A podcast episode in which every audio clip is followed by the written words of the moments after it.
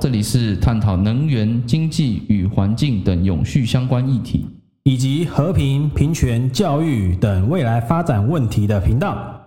我是 Carter，我是 Kevin，欢迎收听 KC Place。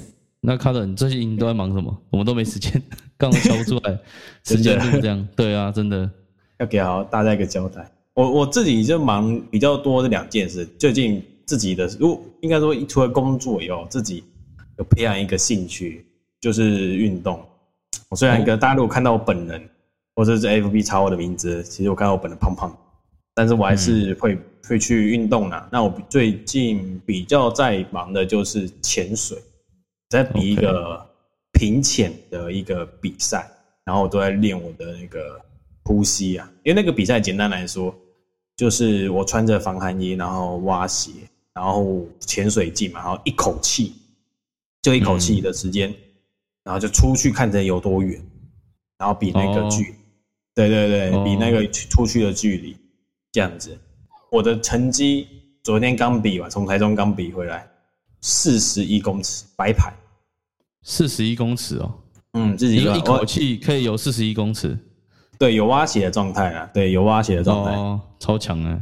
而且我是白牌哦，我记得那个教练说，我的教练他跟我说。如果是红牌的话，即便你跑到有一百公尺红牌，你累积的那个积分呢，啊，就是比白牌还少。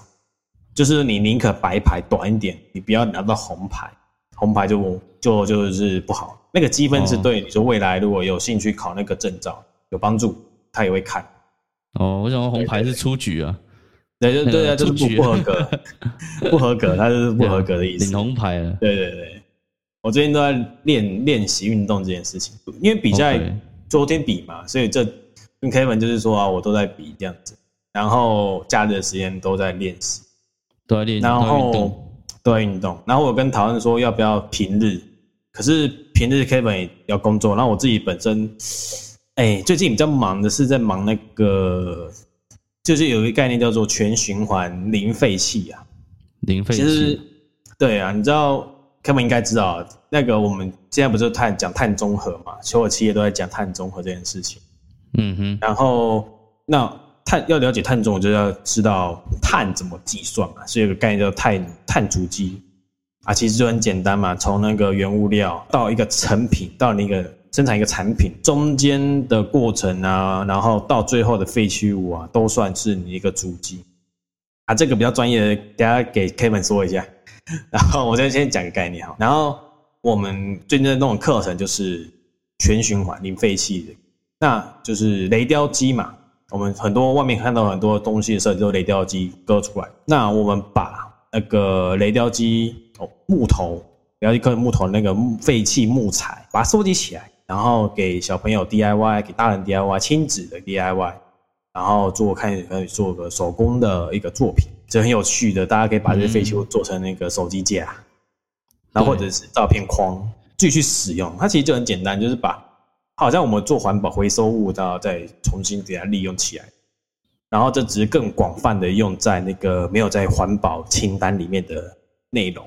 然后我最近都在忙这个关跟碳有关的啦。对啊，跟碳有关的一些课程，对啊，就好听起来蛮有意义的，就是捡一些比较算原本是废弃物要丢掉，但你们直接来应用，就是它没有列在环保清单里面，那一定是要特别处理，那特别处理我们就拿来继续使用看看。它其实这个概念就是除了大家所知道的那个 HDG 十的，然后十七项之外，或者是 ESG 啊，或者是 CSR 这些等等概念之外，这。很多啦，其实它会额外多出这些概念，去让呃这些事情更好去发挥。它算是更仔细的一个部分，实际操作的部分。那碳中和就是最主要就跟那个气候哦，气候有关，气候相关啊，对啊，对啊，气候相关的部分。所以最近都在运动，然后还有一些你说那个跟气候碳碳对碳中和的议题相关。反正是这个，OK，对啊，对对对，你呢？你呢？其实做很多事情，对，因为像卡特这边就运动，其实你很难想象，就是因为卡特其实他视力不是很好，但是他可以做到比啊我们更好，对，你说运动那游泳，我其实二十五公尺就先休息一下，然 后再游，就我肺活量没有那么好啊。对，但是对你还是有你的兴趣去培养，对啊，所以这块我觉得也是蛮蛮厉害。那另外就是我这边啊，因为真的我跟他的最近。时间一直瞧不出来，那我们还把那个旧录音的东，就是旧录音时代的东西上上传这样子，就是想说先给一个交代啊。但是其实发现说我们过去录音的那感觉，两个人超羞涩，你知道吗？就是我看到就是讲 我在讲讲话都结巴的，紧张不是紧张，就是说很羞涩，然后不自然，因为我们当时好像就是比较。刚开始录嘛，然后刚好是录那个 special 的嘛，就是分享镜头恐惧症。对，哎，也不算镜头，他就是爱我们讲那个爱情那边啊，就是爱情哦要怎么突破啊那边。哦。那其实那段我讲的很白痴，就是我觉得当时的那口气其实还不是那么的活跃，然后听起来。更像宅男，你知道吗？那时候我说我自己不宅，但是觉得 声音超像宅男的。就是我们之前刚开始录的时候，对，因为很不自然嘛，感觉起来那个音调就不太对。哦，他是我们 Kevin，跟大家说一下，Kevin 是我们幕后总监，是我们这个节目的总监呢。对，剪影片的，对，对对对对，很棒很棒，要谢谢他。我们中间也不是不录了，只是说我们在录的过程中发生一些问题，就是。可能硬体方面的声音方面，我们在调整。嗯，那一直去找问题。那现在觉得说，应该是我的问题比较多，因为我的那个环境音真的太大了。然后要找一个方法去固定我的麦克风，然后不要让它动来动去。对，对对对啊！其实这个是我们最近在在做的。嘿啊，那你还没说你在忙什么呢？没错，我正在忙什么？我到底在忙什么？哦，OK，就是就是，其实我们最近 呃，因为我是做业务嘛，在跑客户嘛，我的客户都是你讲的，你说碳中和，碳中和其实就是切中我们这个产业的要点，你知道吗？因为我们就是碳排大户啊，就是我们这个产业别，嗯哼，对，化工厂的话，其实呃，最直觉的就是说啊，会产生废气，会产生。排放黑烟，对废液啊、废废弃物啊、对废空气啊等等的，对。那现在大家的一个议题，好，就是要减少碳排放量。那减少之之余呢，你第一件事是你要怎样？你要计算你的碳排嘛？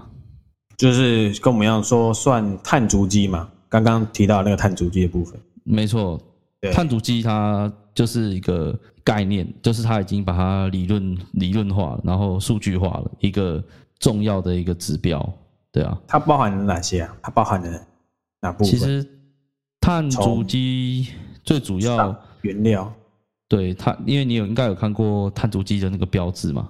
要给大家了解一下，就是一个角，然后上面一个 CO two，然后上面写哦你百分之多少，然后减了多少的碳。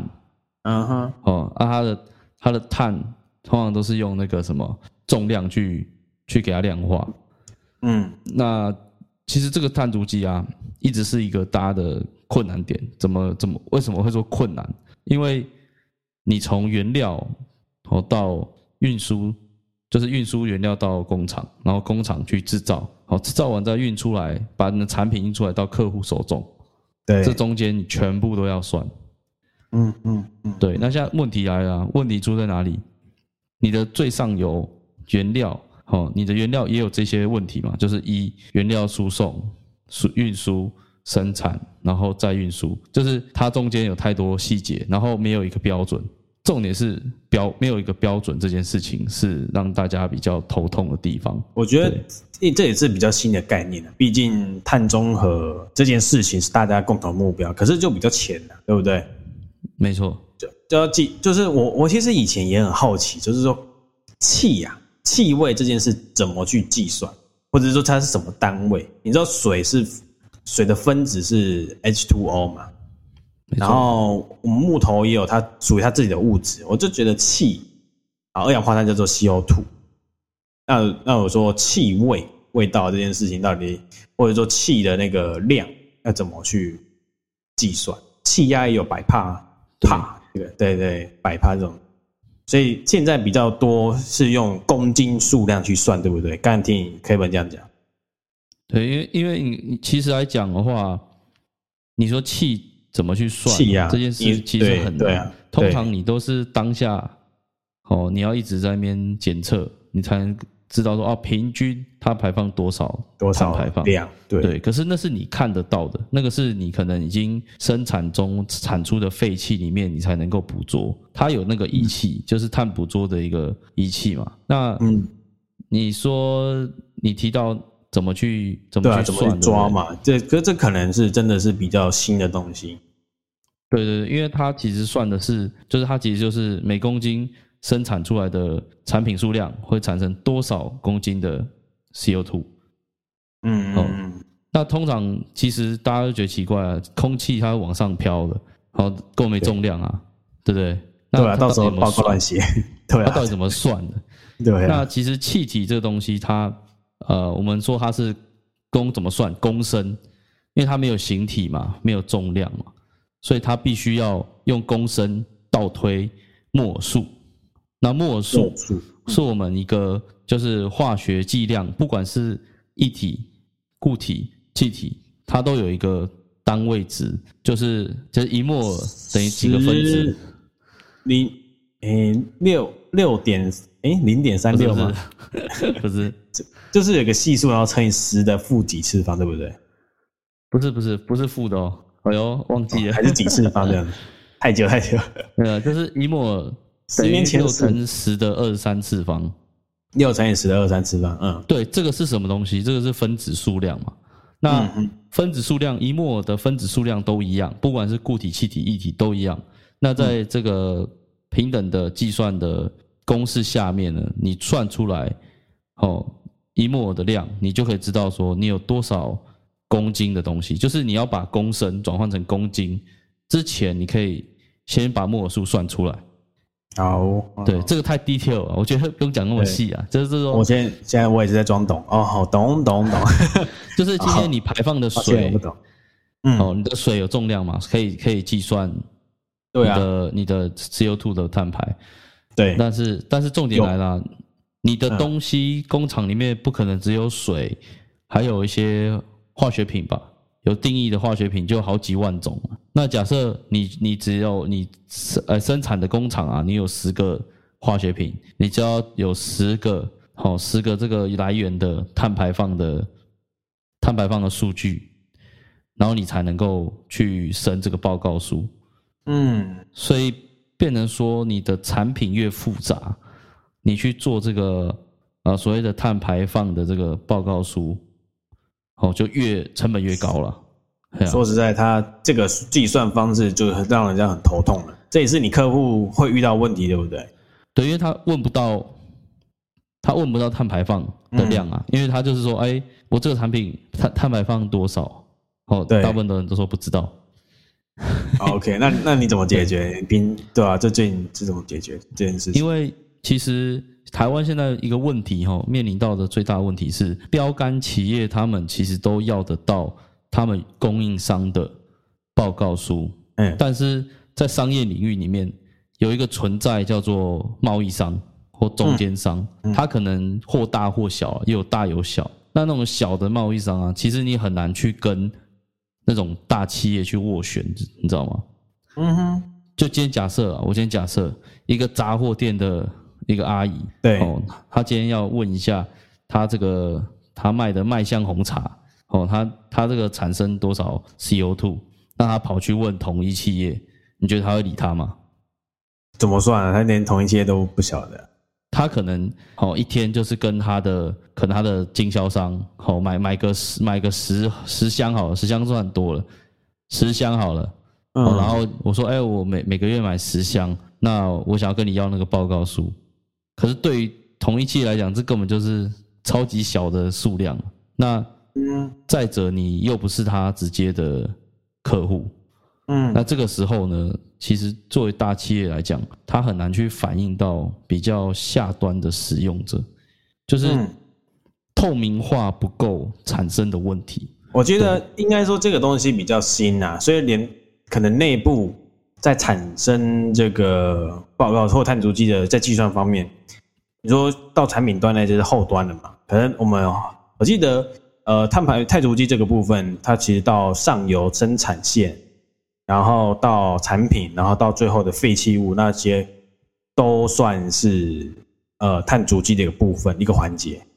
那我们可能到前面原料那边要怎么计算，就其实就蛮困难的。你说一个麦香红茶有塑胶塑胶管、塑胶吸管，然后有铝箔嘛，然后要也要刻印那个麦香这个图案啊，那些叭叭叭那些运费，而且要送到那货运，哇，那全部都是碳足迹。它它其实本身就很难去衡量这中间的路段，可能要做到死啊！我觉得，如果是每全台湾都要做的话。两百多个分店，那我每个都要算。我觉得就第一步啊，大家应该又现在又是新的概念，那第一步应该是先说工厂内部可以算就先算，它是工厂内部原料嘛，原料端就可以先算就先算。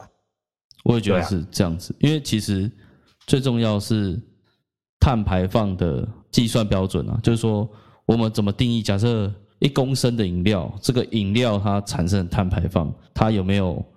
呃，一个数据库这样子，就是它有一个标准。那个我就知道库要后面再去建立。我觉得这个要长期抗战，因为我觉得比较多是原原料并在工厂里面好掌控，好掌控有槽嘛，有什么哇原料槽那些的。那后端像我做的废弃物这些东西也是死的，等着大家去回收，还是说就在做，或者说再利用啊？这两端会比较好去收集资料。安东这些中间那些有些变音呐，有些变音和变化那些，就是基本上就是要，我觉得要花时间去算计算，不然哇，光是光是这样的话，哇，那大家光想着就觉得哦太难了，就不做了。对，我觉得目前来讲比较缴得出来，就是说你比较能够想到的，对，而且是比较能够算得出来的。对啊，原料端那边就可以先算。对对对，像呃，大家如果有看之前我跟卡特讲的一集，讲到好像是能源，那我们有在讨论到有一个台达电的计算的计算碳排放的一个计算机嘛，我不知道你还记不记得？有，有，我记得你提过。对，简单计算你的员工人数，然后跟地区，它产生一个碳排放的一个碳值，去算碳费。对，那这是一个。比较直观，就是说，你员工多少人啊？平均每个人在一个地方一天会生产多少二氧化碳？他去计算的，这个还有一点参考性啊。但是，对你说原料啊，太多种，它可能每个人的制成哈，我们说一个产品，它可能有十种做法，就有十种不同的碳排放。你看这个多复杂，难怪你客户头痛成这样子，根本就很难算，就是然后都要教。嗯，对，就是我假设我假设一个概念哈，就是说我们说甲醇，好甲醇，那甲醇呢，它可能又分天然气法甲或是甲醛法，好，就两种，假设有两种不同的制成，它就有两种不同的碳排放，那你就再往上追追追追追到后面，你就无从追起，因为你就是会追不完啊，会有不同的数据延伸更多不同的制成，所以不知道这些，嗯。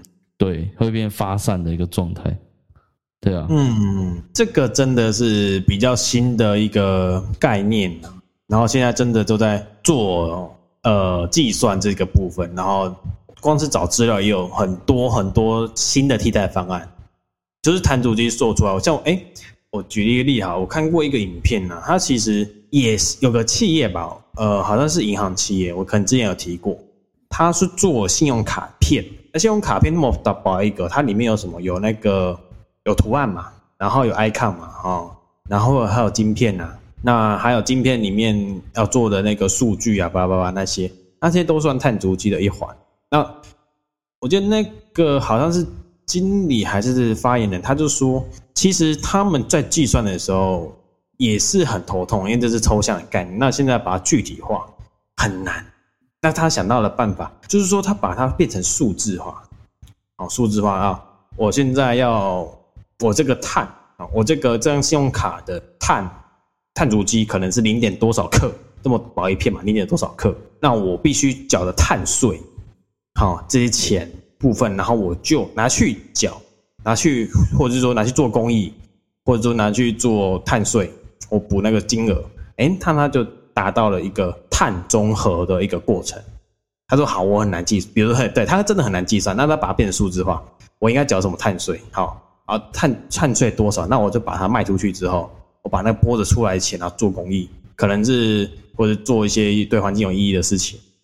啊，或种树啊，把碳变成氧气啊，然后这个部分，那是不是也是达到碳中和？它是也是有这样的做法，我觉得这也是蛮有趣的。他就是可能我自己看那个影片啊，所以他比较内部的我可能也不太懂，但是他个这个概念我就懂。他先他就只知道说，呃，我成本是多少啊，我要缴多少碳税，哦，那我多出来的钱，那我做那个那个那个工艺或者说种树，哎，那我做出来的工艺种树，那也是一个数字啊，数字啊，那把。转换成金钱的话，那那我就是达到一个碳中和的一个状态，我把它补回去，把我成本补回去。